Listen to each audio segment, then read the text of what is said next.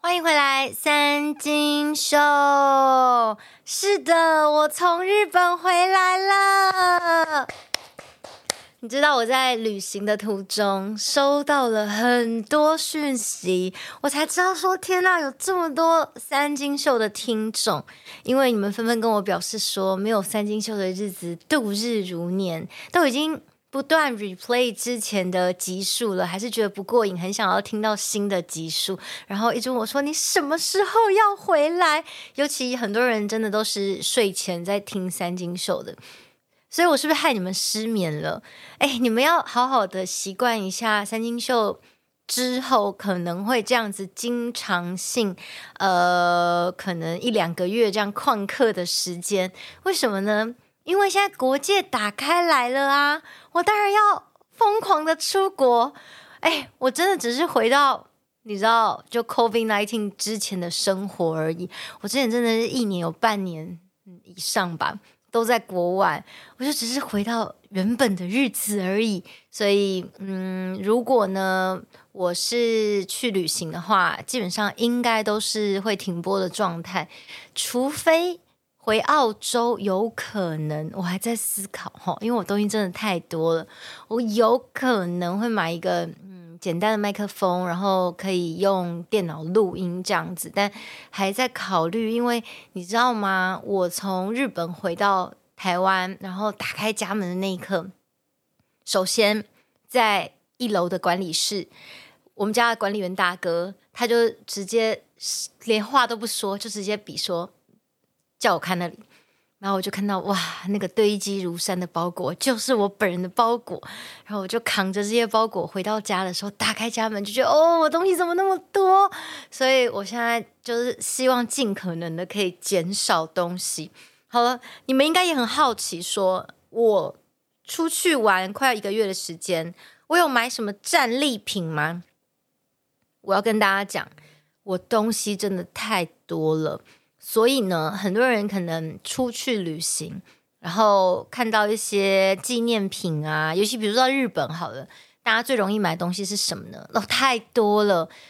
先不讲说你去逛药妆店啊，逛电器行啊，你可能去逛神社，因为日本是不是到处都神社，一定会有很多人都会买那个御守，或者是说很多神社呢，他们都会有自己专属的纪念品，像是。我这次去，那因为我主要是去关西嘛，那你知道，就京都啊、奈良啊，哇，全部都是神社。然后，呃，回到关东这边来，一样，即使到城市里面的也都是神社。哦，不是说京都、奈良不是城市，我是说，even 在你知道东京都内，哇，也是到处都神社。然后我就有看过有神社呢，他们的那个吉祥物就是鱼这样子，然后你就是去。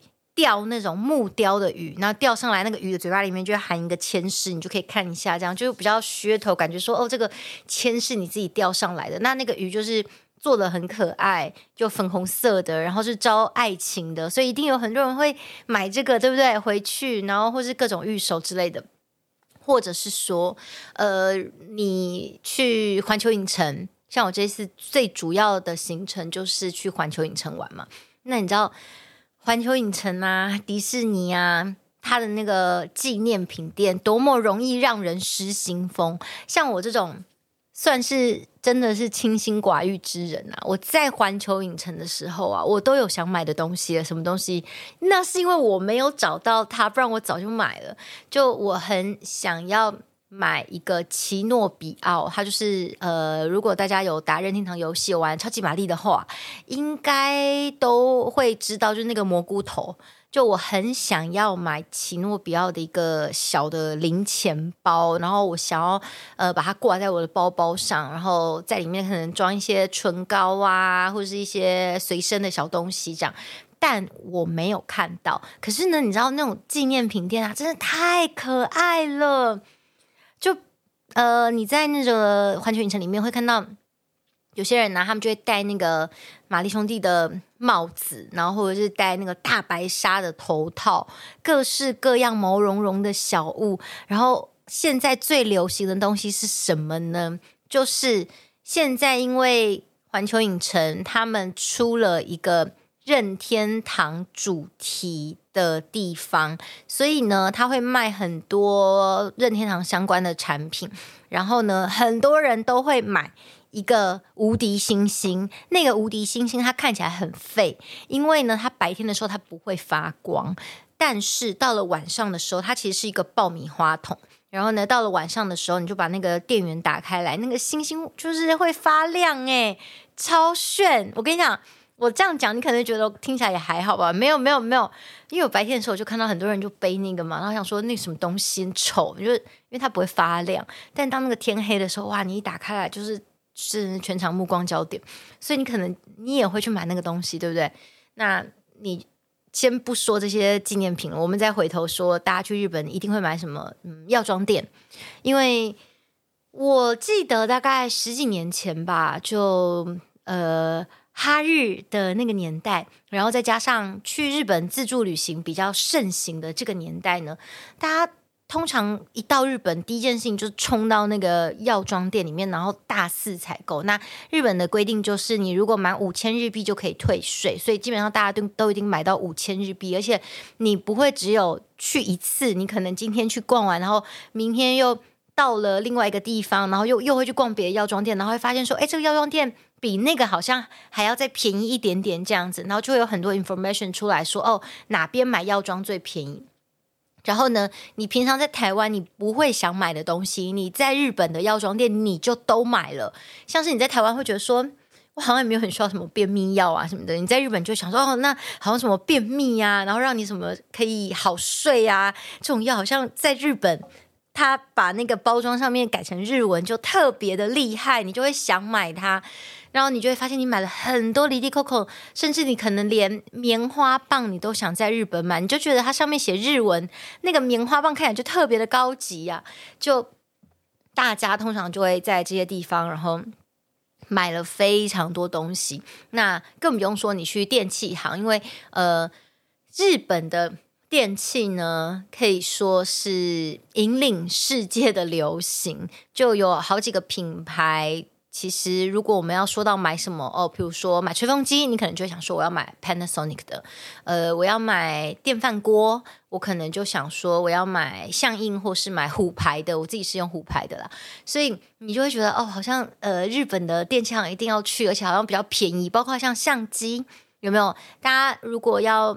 嗯，现在很流行当 YouTuber 啊，要拍 Vlog 啊，你就会买呃 Canon 或是 Sony 的相机，在日本的电器行买，好像又特别的便宜，又可以退税什么的。那呃，所以呢，你常常都是假设你是二十公斤的行李去日本，对不对？你回来的时候可能就已经是三十几公斤，你就还要再搞不好还要多买二十公斤给他，因为大家东西都非常非常的多。但是，我要跟大家说，我呢这一次去了近一个月的时间呢，我真的几乎什么都没买。为什么呢？因为我首先药妆店，我个人呢必须要讲，就是呢，呃，如果大家真的有去研究一些保养品的成分的话，你就会发现说，很多东西卖就是那个包装，anyway，就是可能卖那个日文包装，或者卖某个明星代言什么的，所以。其实像同样的成分，也许你只要用三分之一的价格，你就能够买到了。所以我就不太会特别想要在药妆店买任何的东西，而且不管是保健或是保养品，我自己业配啊，还有就是需要试用的东西真的太多了。那我自己对自己业配的产品也非常的有信心，甚至我呃之前也曾经买过一些日本的那个药妆店的东西，然后回来跟厂商讨论比较什么的，就发现其实。我自己业配东西，它的成分真的好非常多，然后价格也是便宜非常多，所以我这些东西就完全都不想买。那呃，电器的部分，我这次买了一个东西，这是我整趟旅程唯一买的东西。那个东西就是筋膜枪。呃，因为台湾呢，其实也有很多筋膜枪，我之前自己也有业配过。那但是呢，几年前的筋膜枪怎么样？它比较其实我当时叶配的那个已经相对的拿起来比较轻一点点。可是其实你知道那个时候没有得选择，那就算那个已经是最轻了，你大概持续用个二十分钟，你可能还是会觉得哦有点累。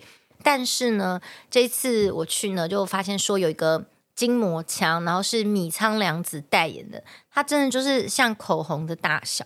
然后呢，你会觉得说，哎，这么小应该不够力？No No No，它超够力，而且它的售价才一万日币出头，大概我忘记我可能买一万一万二之类的，反正还有退税之类的。就 anyway，约莫两千多块台币就有一支，我觉得很推荐它。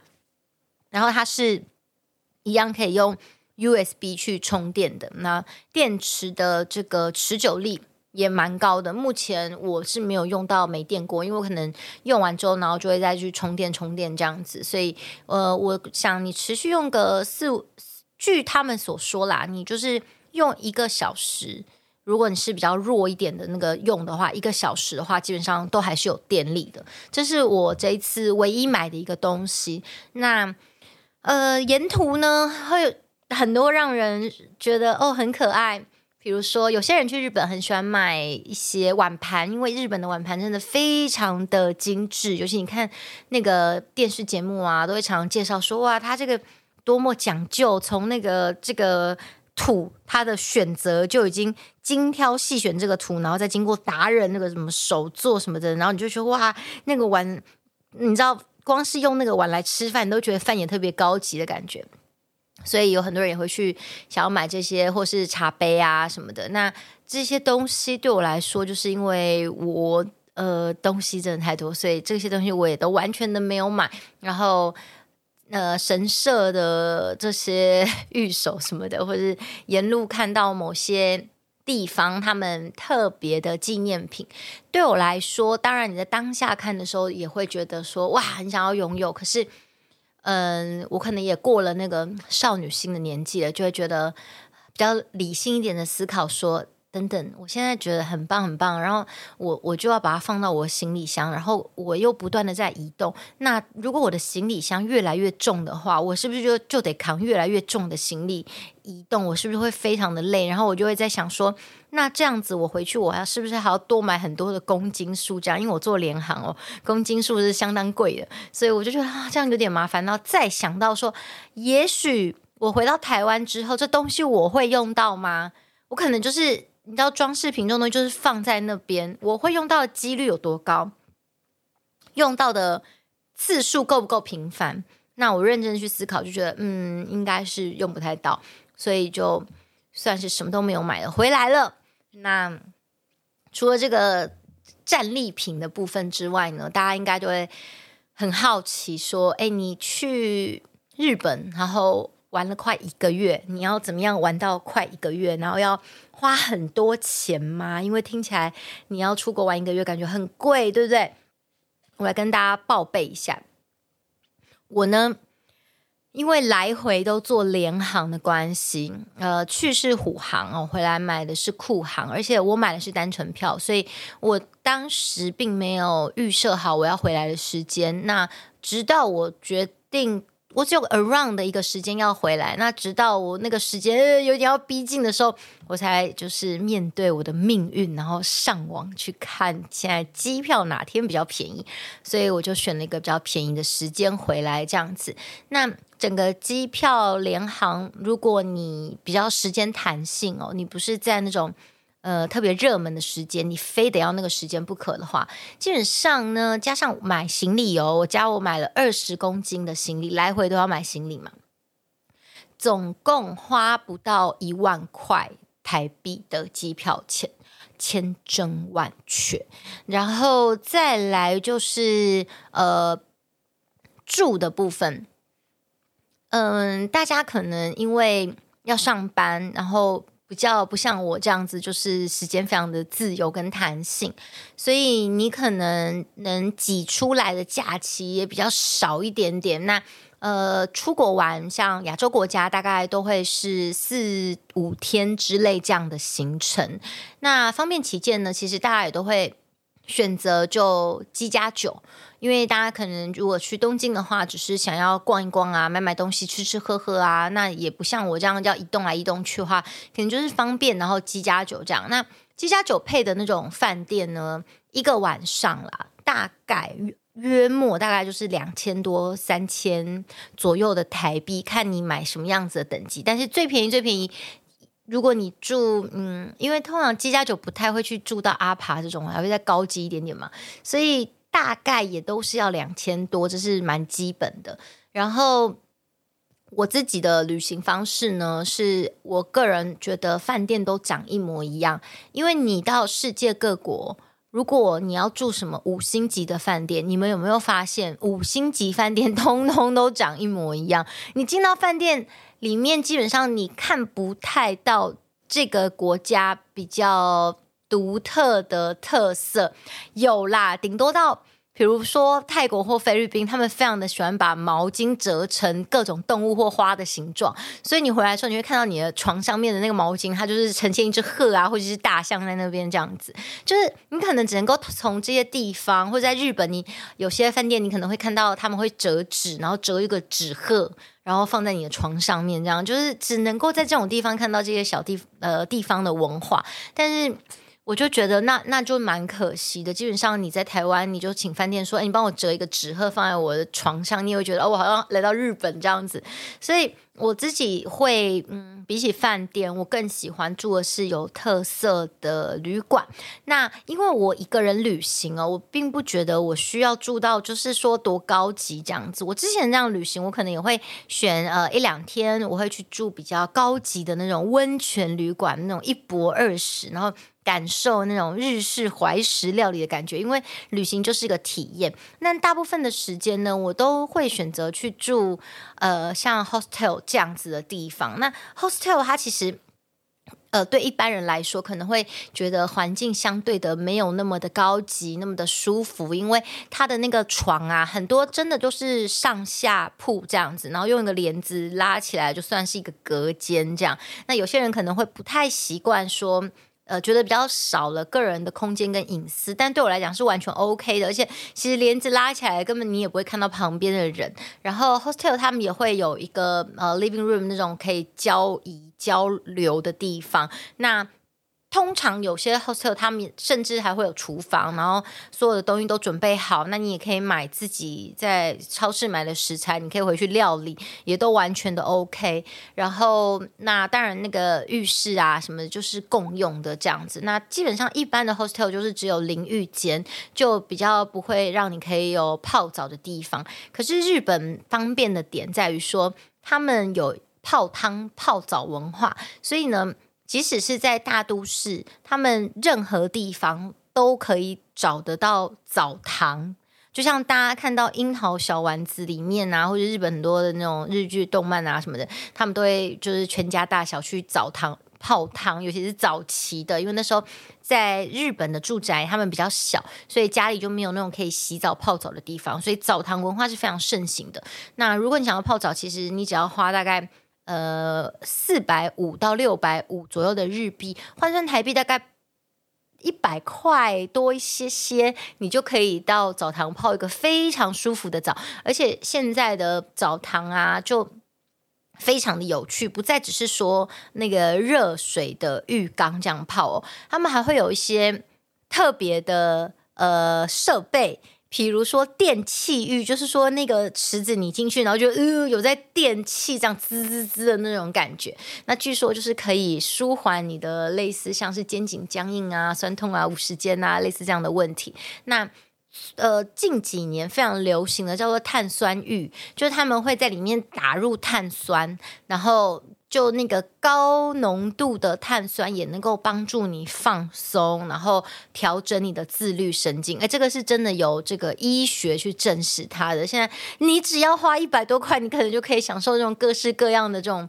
呃泡不同的池子的感觉。这样当然 depends on 不同的钱汤、不同的澡堂，他们有不一样的设备。不过价钱大概就这样，甚至有很多的澡堂呢，他们是有天然温泉的，因为呃，大家知道日本这个岛国跟台湾一样嘛，有火山地震带哦，所以火山虽然就是会导致地震，但是火山送给大家的一个礼物就是说会有温泉。那他们有很多地方真的非常的棒，就完全的是天然温泉在那个澡堂里面，所以对我来说呢，我觉得。呃，如果你是住大饭店，你可能就是只能够泡在那个大饭店的浴缸，小小的一个浴缸。但如果你去住 hostel，那你可以去体验一下附近的钱汤，也是一个很棒的体验。所以我基本上全部大概有四分之三的行程，全部都是住在不一样的 hostel 里面。那除非说，呃，hostel 订不到，或者是说那边那个地点，然后车站附近也没有什么好玩的 hostel，不得已的情况，或是说那附近刚好那个饭店那天特别打折，然后超便宜，有没有？我就觉得有种赚到的感觉，我就会订那个饭店这样子。所以，呃，大部分时间我觉得 hostel 是一个蛮推荐大家，如果你不管是去亚洲国家。或是你去欧洲国家，我觉得都是蛮好的，呃，在地旅行体验。尤其那种 hostel，他们的主人很多都是因为自己喜欢旅游，然后他们就会想要打造一个自己喜欢的空间，然后迎接来自世界各地的旅客，所以他们也会很乐于的跟客人交流。那你在 hostel 里面，你也会遇到来自世界各国。甚至日本当地的这些旅客，那你在那个公共空间，可能在那边喝喝东西呀、什么的，呃，就会跟旁边的人稍微闲聊一下，你也会接收到不一样的资讯。我觉得那个是旅行有趣的地方。嗯，我觉得每个人可能喜欢的旅行的形态不一样，因为有些人呢，他喜欢的旅行呢，可能就希望说工作非常的辛苦嘛，那我就要好好的享受，所以我要去住。非常顶级的饭店，我要去出吃很好、很高档的东西，这样，然后去 shopping，这样，这就是我想要的旅行。我觉得这也是一个很棒的这个旅行的模式。只是说我我自己觉得说，像这样的模式呢，我并不希望很经常，因为因为其实你想要的这些东西，你在国内旅行也也也办得到，你知道吗？但我觉得对我来说，我会比较希望能够感受的那个旅行模式呢，是就是。沉浸在当地，然后体验当地人的生活。当然，我们不没有没有真的生活在那边很长的时间哦。你要说真的说，呃，我完全懂当地人的生活，那是不可能的。可是我觉得对我来说，那就是一个很棒的体验。你可以大概知道说啊，原来当地人他们会怎么样，当地人会去吃什么样的东西，而不是说我所有的东西全部都是在观光客的那个。Guidebook 里面看到的，然后你去那边吃的，大概呃十个里面有八个全部都是观光客，专门卖给观光客这样子。其实我觉得，那对我来讲，我觉得那个我会去那样的地方，然后去看一看这样子。只是我并不想要把大部分时间都砸在那边的感觉。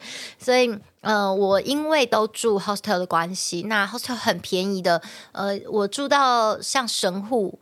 的 hostel 我一个晚上才两千三百块日币而已，等于说大概五百块左右的台币，我就住了好几天，因为好便宜。那大部分的 hostel 的价格大概都落在三千五百块日币左右这个价钱这样子，所以我其实一天的那个住宿费都花不太到一千块，绝对是一千块以内。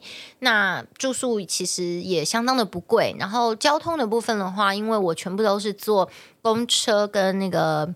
呃，他们的地铁，所以虽然日本的大众运输，你说公车。跟呃，他们的地铁都比台湾来的昂贵一些些，因为台湾大众运输其实真的非常的便宜。可是你说你要很贵，那也贵不到哪里去啦。比如说你上公车的话，基本上起跳价就是一百三十块嘛。那呃，你坐地铁的话，你知道一两站也大概是一百三十块。当然你你要坐远一点，就是往上跳，往上跳这样子。不像台湾，你知道台湾公车有多便宜？各位。我们可能十五块的公车钱，你可以坐超级远的，然后即使就是更远的地方，你两段票也才三十块的公车钱，真的是太便宜了。可是如果你在日本，你坐就是公车跟地铁，其实。你交通费真的也花不到什么钱，除非你坐计程车，因为日本的计程车真的非常的贵。呃，因为我这次也没坐计程车啦，所以我不知道现在日本计程车起跳价是多少钱。不过我呃好像在日本的时候有跟那个，因为我去看房子嘛，那有跟房仲稍微聊一下。我记得听他们讲，好像是五六百、五百多块日币开始起跳，等于说你一上这个计程车，就是从一百多块开始跳，有没有？就觉得，然后而且呢，台湾跳的速度还比较慢，日本是啪啪啪啪啪啪，你知道，就跟马里奥撞金币一样，哒哒哒哒哒哒哒，一直往上跳，这样的话，你的心就在淌血。所以，呃，基本上如果你，嗯，并不是说很。着急的移动，或者是你是 其实西家带眷呐、啊，有小孩什么不方便的情况之下，我觉得在日本你坐公车跟地铁是超级方便的事情。尤其呢，我觉得早期呀、啊，大家可能呃手机没那么发达的年代。就是你，你出国的时候，你都可能还要查好地图，或是你还要带着一本旅游书，然后看着这个旅游书上面的这个地图，然后这样跟着走的年代，你就会觉得比较没有安全感，因为你人生地不熟的，然后也很怕走错路，或是过了这边迷路之后，我等下找不到回去的方向。但我要跟大家讲，就是说现在我们的手机真的非常的方便。我觉得你出国最重要的东西就是你要有手机跟网络，为什么呢？因为、呃，你要怎么样坐车？从这边到那边要怎么样呢？你其实就打开你的 Google Map 就可以，然后就输入你要去的地方。然后 Google Map 上面不是会自动帮你规划，就说哦，如果你要坐车的话，你可以怎么样怎么样坐？哎，现在夸张到不行啊！它不是连呃，我要坐哪一条地铁，然后列出好几个选择给你，然后几几点发车，然后在几号月台搭车什么？清清楚楚，然后连预估要到时间什么清清楚楚。那你到那个地方的时候，你找不到路，哦，一样打开 Google Map，然后它就会自动的跟着 Map 走就可以了。所以我觉得其实呃，因为科技带给我们非常多的方便，现在出国呢已经是改变一个全新的模式了，不太像是以前的年代，我们。没有跟旅行社，我真是不知道要怎么样出去。我订机票要怎么样订？我订饭店要怎么样订？有没有在没有现在这些 app 的年代的话，其实它算是一个资讯相对比较封闭的存在，所以你出国都会觉得说啊，我出国一趟，我就是要花很多的钱，然后我的选择性也不高，我就只能就是真的就是机加酒旅行社帮我订的，或者我甚至我只能跟跟着旅行团走，不然的话我也不知道怎么坐车什么，我还是上车睡觉，下车尿尿好了，就去那些观光客会去的景点。但是近十年来，真的整个科技已经改变了我们的生活，也改变了我们的旅行的模式，所以我觉得。大家真的可以勇敢的走出去。那如果你没有那个这样的经验的话，那你不妨在我这集三金秀的介绍的之中，你就开启你的第一次。我真的要跟大家讲，你就是首先网络先吃到饱。那你说我吃到饱没有？因为我日本很熟，所以我又省钱，我就只有买一天一居。就是我的网卡，我用网卡一天只能一 G，就是你只要那个到日本，然后你把你的 SIM 卡换上网卡就可以了。我在台湾买的很便宜，我记得我买了二十三天份的网卡吧，大概花了我一千多块，不到两千块吧。然后你呃，我一天是一 G，所以我一 G 用完之后不是就没有网络了，只是网络会变比较慢而已，这样子。那如果你担心，你就买吃到饱的，所以。你有网络，你真的可以做 everything，你不用担心你会迷路。首先是这样，然后你有网络，你要订饭店或订房间都非常非常的方便。你只要打开这些订房网站，那很多人问我说：“哎，你你在哪个订房网站订？”各位，我现在没有在夜配订房网站，所以我我跟大家讲，就是你，嗯、你其实你用 Google，比如说，假设我现在在神户，我就 Google 或奈良吧，我就说神户，然后。Hotel 神户空一个饭店，然后往上往下拉一点点，它就会列出各个。嗯，现在神户有的哪些饭店这样子，然后还有这些星级的评价，还有包括这个在 Google 上面这些客人给的那些 comment，就是回馈，那你就可以选好说，哎，我觉得这个饭店看起来不错哦。点进去之后，它就会列出说不同的订房网站现在的价格是多少钱。所以假设你是锁定在一个订房网站的话，也许呢，你你就会被贵到。比如说这个房房间现在在 Agoda 是一假设一千块好了，可是它其实在 Expedia。搞不好它正在特价，只要五百块，有可能。然后呢，大家可能会常听到就是 Agoda、Expedia 或是 Hotel.com 这样子。那嗯，我要跟大家讲，就是在日本，我建议大家在日本的话呢，最多就是房源最多的呃订房网站是 Booking.com，然后还有一个是日本人当地人在用的叫 Jalan Jalan 就叫加朗，大家去查一下，就是加朗，他写的他写的就是平假平假名加朗。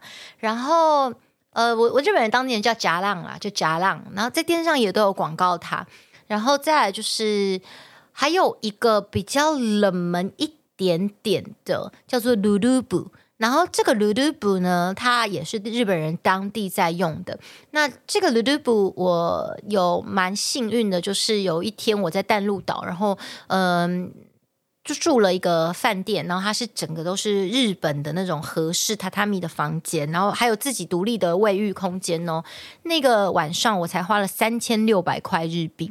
那这个房间呢，它也有很多订房网站有，但它当天就是限定 Lulu，然后如果你只有一个人的话，只要三千六百块日币，所以。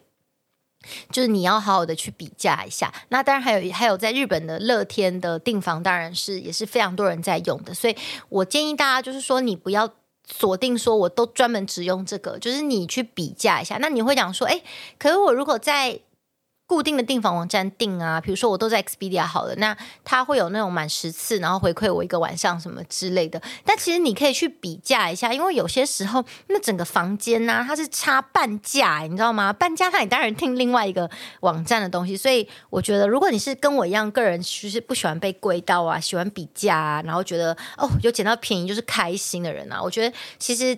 呃，在订房间这件事情，在旅行当中也是一个蛮惊喜的感觉，因为有时候你订了这个房间，你是看照片，然后你到现场去的时候，你就是有这种开箱的感觉，你知道吗？就说哇，原来现场是这样。比如说照片看起来蛮棒的，就到现场超鸟也是有的，但有时候在照片上看起来也还好，到现场超棒也是有的，所以就是很像在那种拆惊喜包。我觉得这也是旅行一个非常大的乐趣。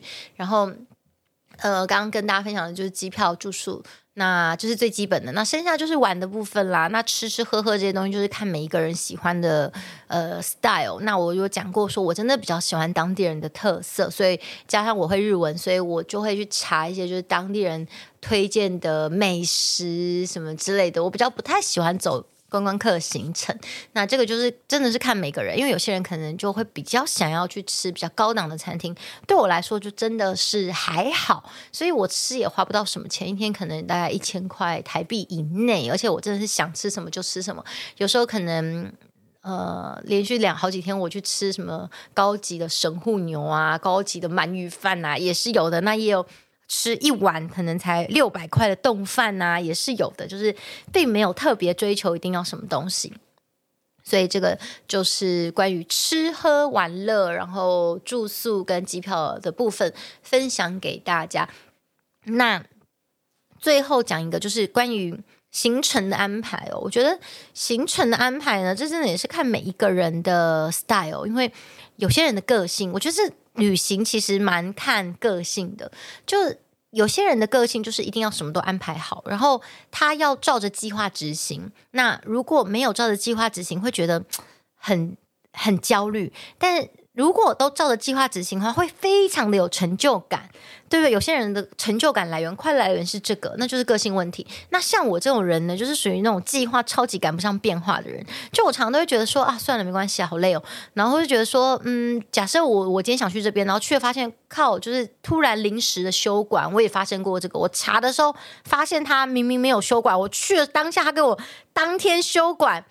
我当下就觉得干，但是接下来我就觉得啊，算了，没关系啊，就当做就是我也有来过这边了，然后或者说我沿路从哪边走过来这边，我也看了不少风景这样子。那如果我没有来这边，我也看不到这些风景，就是我马上就转念了。所以我个人就比较不适合那种很制式化，就是我要把它全部都计划好，而且重点就是说我也不像呃适合计划的。朋友们那样子，就是这么的会规划，我就是要规划，我可能恐怕也做不太好，所以我就走一个比较嗯随性的路线，就所有东西都没有计划。我去日本前，我只买了一个单程机票，我房间只订了第一个晚上在大阪的住宿，然后我只先买好那个环球影城的门票跟快速通关。好，接下来我什么东西都没有，然后我就只带着呃可以在日本刷的信用卡。